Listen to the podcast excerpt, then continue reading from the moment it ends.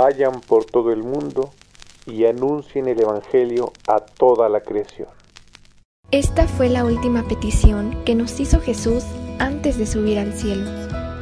Echamos las redes en las redes. Echamos las redes en las redes. Somos catoliqueros. Y somos... Profetas en acción.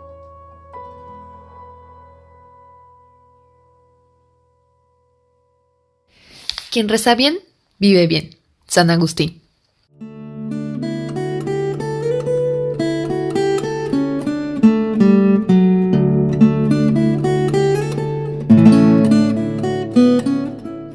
Hola, ¿qué tal hermanos? Mi nombre es Montserrat Murillo y como siempre es una bendición de Dios poder hablarles.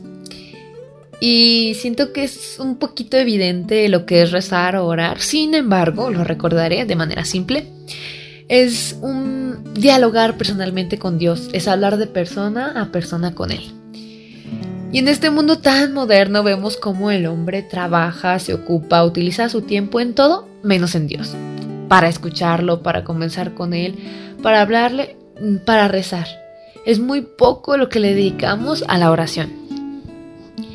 Y la oración es tan importante que Jesús mismo cuando vino nos enseña cómo hacerlo a pesar de ser el Hijo de Dios, también ora.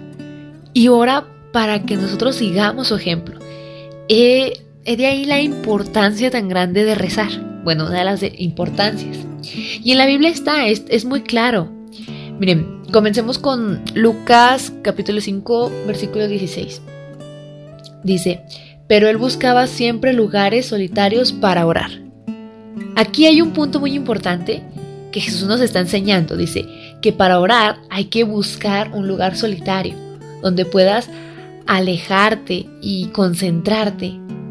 O sea, mm, lo repito, para, pero él buscaba siempre lugares solitarios para orar. Entonces nos está ya enseñando un primer paso de la oración, buscar un lugar solitario, algo que nos, mm, no nos distraiga de lo de nuestra oración. Y otro punto importante que me gustaría resaltar aquí de esta, de esta pequeña cita bíblica es que dice, pero él buscaba siempre lugares solitarios para orar. Siempre. O sea que él no lo hacía cada cierto tiempo o por, por ratitos o, cada domingo como nosotros. Y la verdad es que nos la vivimos poniendo pretextos para no hacerlo. Al inicio lo dije, quien reza bien, vive bien. Y así es como nos lo explica San Agustín. Entonces, de lo contrario, quien reza mal, vive mal. Qué fuerte, ¿no? Lo peor es que a veces no nos damos cuenta o no nos queremos dar cuenta. Ahora otra cosa importante es cuánto tiempo oraba Jesús. Y en Lucas 6, eh, mm, versículo 12, no lo dice. Dice, en, en aquellos días se fue a orar a un cerro y pasó toda la noche en oración con Dios toda la noche en oración con Dios. Nosotros solo hacemos cinco minutos de la noche y en la mañana también y a veces ni eso. Y es una lástima. Es una, es una gran lástima que, que no le dediquemos nada. Y imagínense, Jesús nos está enseñando toda la noche en oración con Dios. Pero es que no nos hemos dado cuenta la importancia de la oración. Todos los santos lo entendieron todos hacían oración, eso tienen relación todos. Ellos yo siento que a través de la oración pudieron encontrarse con Dios. Santa Teresa explica, para mí siempre es lo mismo rezar y encontrar el camino de Dios. ¿Lo ven? Es algo que solo solo se entiende si lo hacemos, o sea, solo vamos a entender a los mismos santos si rezamos. Y Jesús, Dios, uh, sí nos pide que oremos, que recemos. A lo mejor ustedes piensen que no, pero está claro en Mateo 26, del 40 al 41. Dice, después volvió junto a sus discípulos y los encontró durmiendo. Jesús les dijo, le dijo a Pedro, de modo que no pudieron permanecer conmigo ni una hora. Estamos preguntando cuánto tiempo oraba Jesús, ¿verdad? Toda la noche. ¿Y qué le dice a sus discípulos? No son capaces de orar ni siquiera una hora. Nosotros no podemos orar toda la noche porque tenemos muchas cosas que hacer importantísimas, ¿verdad? Entonces Jesús dice, eh, bueno, como andas muy ocupado, ¿verdad? Al menos ora una hora. Y nosotros no hacemos ni eso. Él nos está pidiendo una hora de todo nuestro día. Entonces aquí comprendemos por qué somos tan débiles, por qué somos tan frágiles, por qué si me propuse superar ese pecado y no tengo la fuerza para hacerlo, pues ahí está la razón. Es bien sabido que, no, que nos va a dar sueño. Eh, ¿Cómo encontró a los apóstoles Dios? Dormidos. ¿Qué nos dice la Biblia? Que cuando recemos nos va a dar sueño. Eso nos está diciendo porque está explicando cómo le da sueño a los apóstoles. ¿Por qué da sueño? Porque existe el demonio, existe el diablo. Y él no quiere que tengamos fuerza para vencerlo. Entonces nos va a estar incitando al, al sueño. Pero Jesús nos dice, oren. ¿Pero por qué? Si continuamos leyendo Mateo 26, 40, el 41, dice, estén despiertos y recen para que no caigan en la tentación. A ver, una pequeña pausa. A nosotros se nos enseñó, y no fue la iglesia, bueno, estamos acostumbrados a que hay que rezar cuando nos nazca, cuando nos guste. Así cuando, porque hay que rezar cuando me nazca porque Dios quiere algo sincero.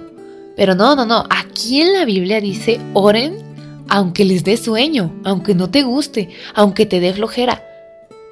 Porque para no caer en la tentación, ese es el motivo por el que tienes que rezar. Y luego continúa leyendo y dice, el espíritu está dispuesto, pero la carne es débil. Ahí mismo en Mateo, en Mateo 26 dice, el espíritu está dispuesto, pero la carne es débil. Si rezas, tu espíritu se, se hace fuerte al grado que puede controlar el deseo de la carne. De lo contrario, pues le das merced a la debilidad de tu carne. Y es cuando dices, no, yo no, yo no nací con, con fuerzas para aguantar, yo así no puedo yo no tengo la culpa, yo soy muy débil, me rindo y pues una sarta de victimizaciones. Claro, eh, si no rezas, pues no vas a poder salir de ningún pecado. Vas a ser muy débil y no vas a saber decir que no. Entonces orar nos hace ser fuertes y vencer al enemigo. Y miren, orar es muy fácil. Santa Teresita dice que es una charla espontánea con Dios personal. Lo que sí es está complicado, pues es generar el hábito de, de la oración.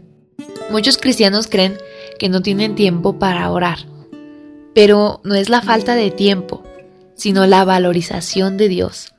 Porque bien que tenemos tiempo para el celular, y es tan lamentable, de verdad que tan lamentable, que pasemos tanto tiempo en el celular, tantas horas en el celular, en el teléfono, y en el momento que sea, o sea, tú vas por la calle, ves a una persona en el teléfono, en un restaurante, este, en, el transporte público, en tu misma casa, le dedicamos tanto tiempo y se entiende, ¿verdad? Porque yo también he caído, pues, lamentablemente en estar en el teléfono, pero a veces no sabemos lo que, lo que nos está pasando y a veces me estresa que el celular me detenga tanto mil fotos en Instagram, los videos que nunca se acaban en YouTube, Spotify, las series de Netflix, HBO, WhatsApp, Twitter, TikTok, Snapchat, las fotos.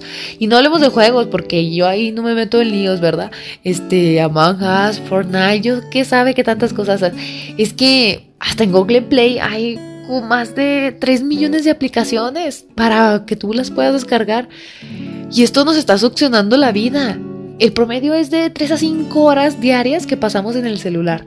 Significa que cada año habrás pasado 60 días de 24 horas corridas mirando el celular. Eso significa que cada año que pasas, dos meses enteros. Entonces cada seis años habrás pasado un año entero en el celular. Un año entero sin parar. Qué locura, de verdad. El problema es que 3 a 4 horas diarias tienen que tener un efecto sobre nosotros. ¿Qué compite con cinco horas diarias en el teléfono? ¿Una hora de misa a la semana? No, no puede competir con eso. El celular nos está configurando a nosotros mismos, ahora somos servidores de ellos. Nos produce un vicio tan grande y nos llena la cabeza de tantas cosas que de verdad es muy lamentable. ¿Ven por qué les digo que es muy importante la oración? Porque es la clave de nuestra fuerza, es la clave de la fuerza de nuestro espíritu, de nuestro mismo control humano.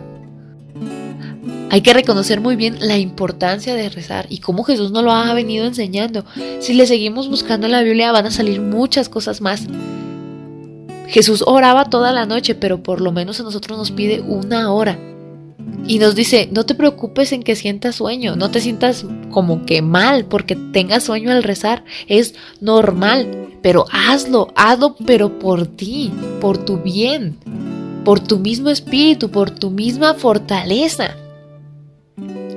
Y yo creo que nosotros si queremos alcanzar lo que sea, lo que la meta que sea, debemos de generar hábitos todos los días y es diario, es diario, diario, diario. Entonces, también rezar. Aunque no nos guste, aunque nos dé flojera, aunque no nos nazca, ¿verdad? Tenemos que rezar por nuestro bien, para mejorar, para nuestro propio espíritu, nuestra propia fortaleza. Y hay que orar porque, como cada amistad, también nuestra amistad con Dios exige un poco de tiempo, un poco de atención, un poco de cuidado. Si amamos, hemos de encontrar tiempo para amar. Orar es detenerse, es darse tiempo para cultivar nuestra amistad con Dios, una amistad verdadera. Y las amistades verdaderas surgen lentamente.